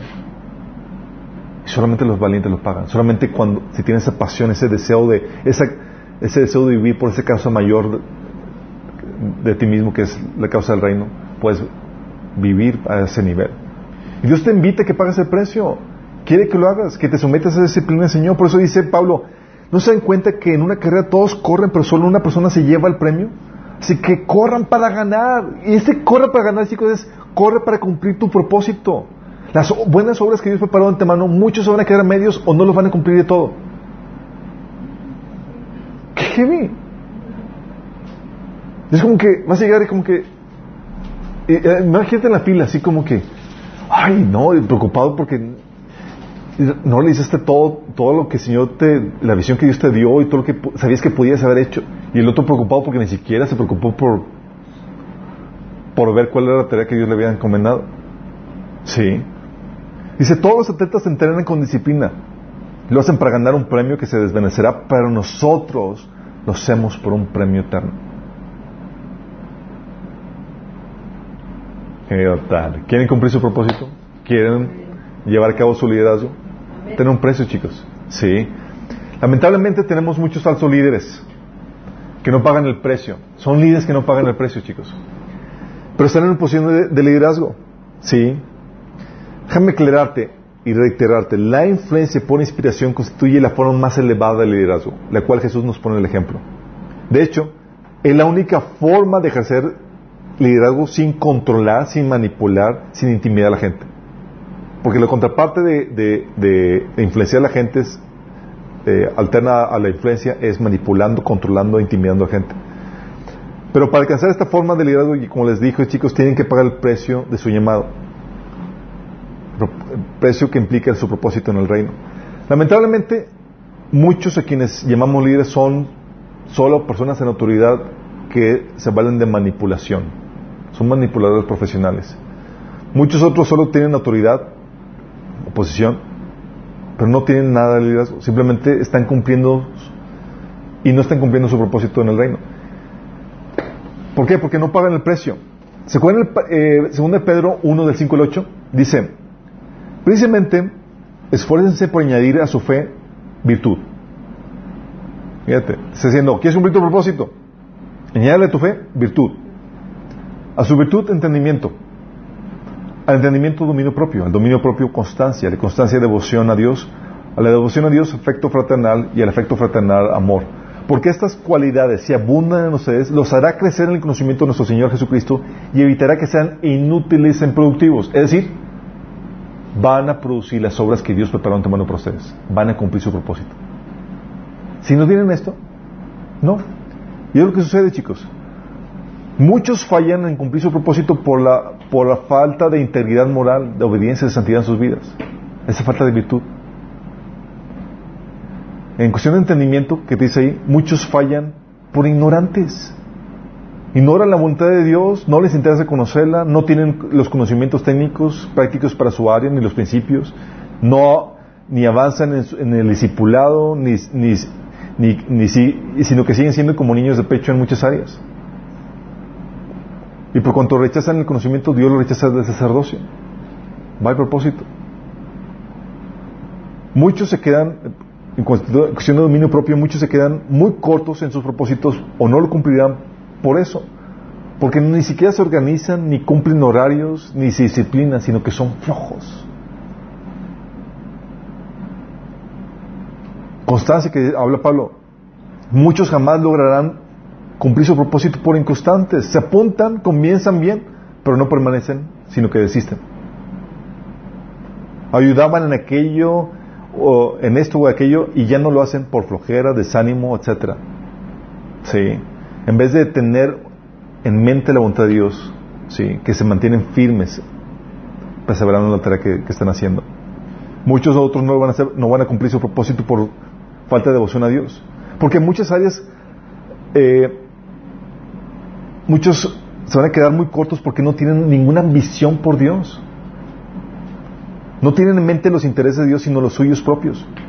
Y dice, oye, ¿qué quieres conquistar para Dios? No me importa Dios, quiero para mí. Bye, propósito.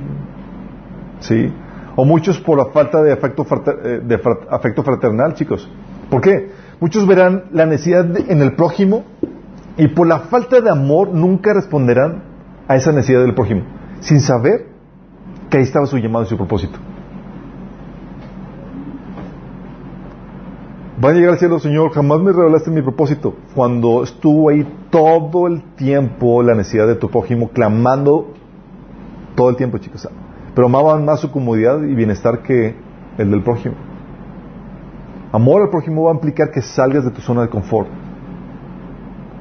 Muchos se van a quedar cortos por la falta de amor, amor a todos. Tu amor por la gente de afuera detona tu propósito.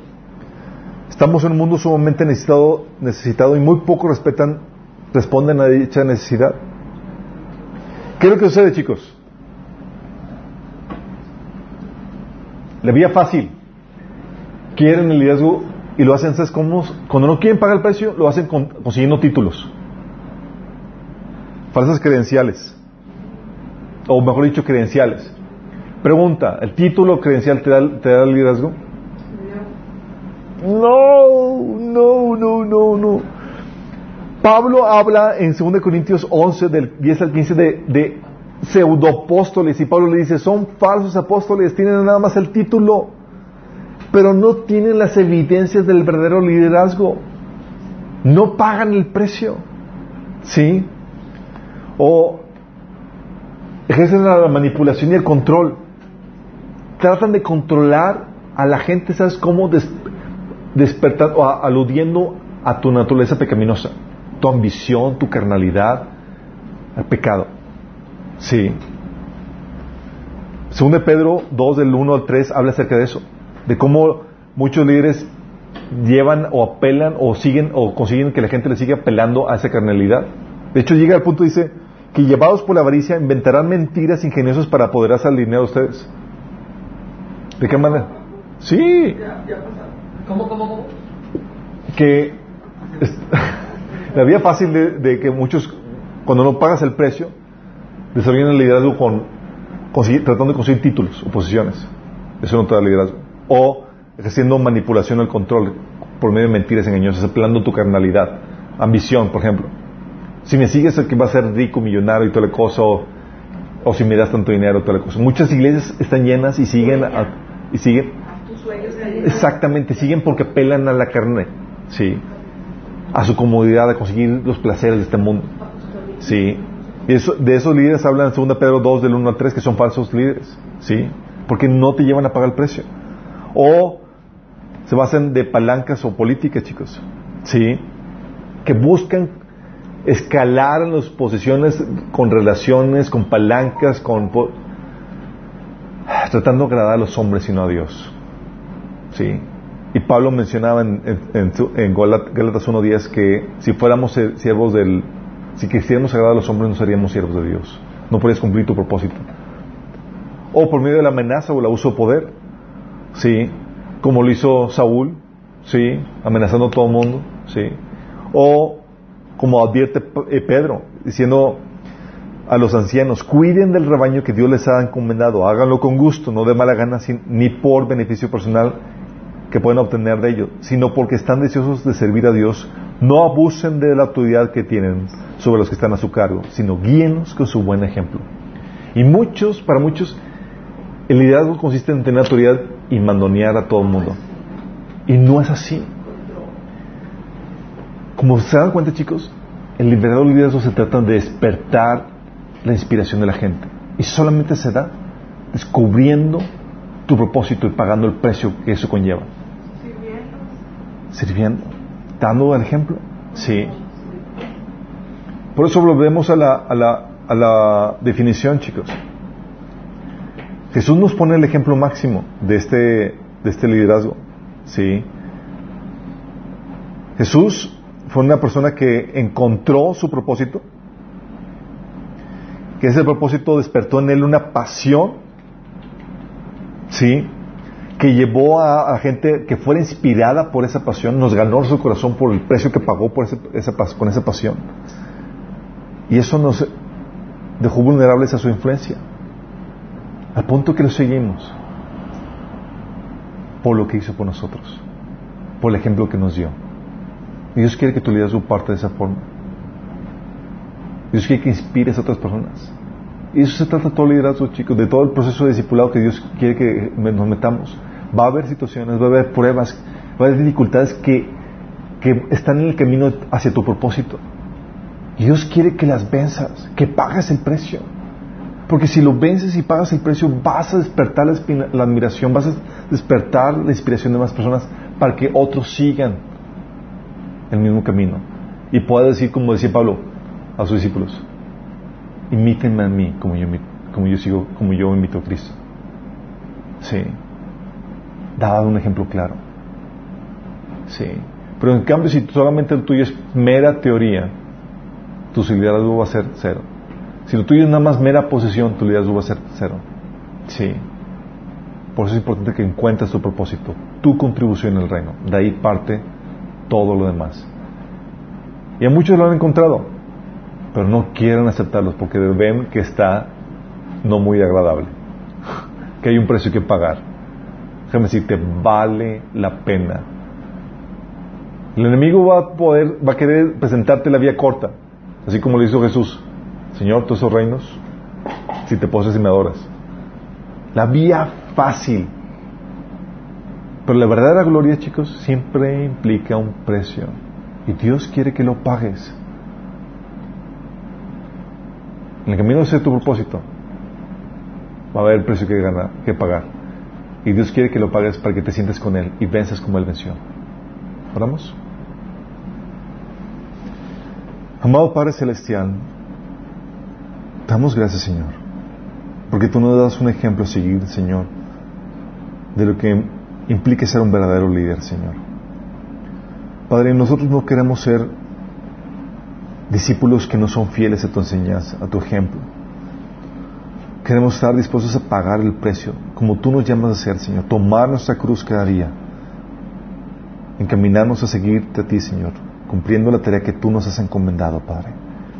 Señor, a los que han encontrado tu tarea, Señor, te rogamos que tú les des, nos des una visión de lo que podemos alcanzar para ti.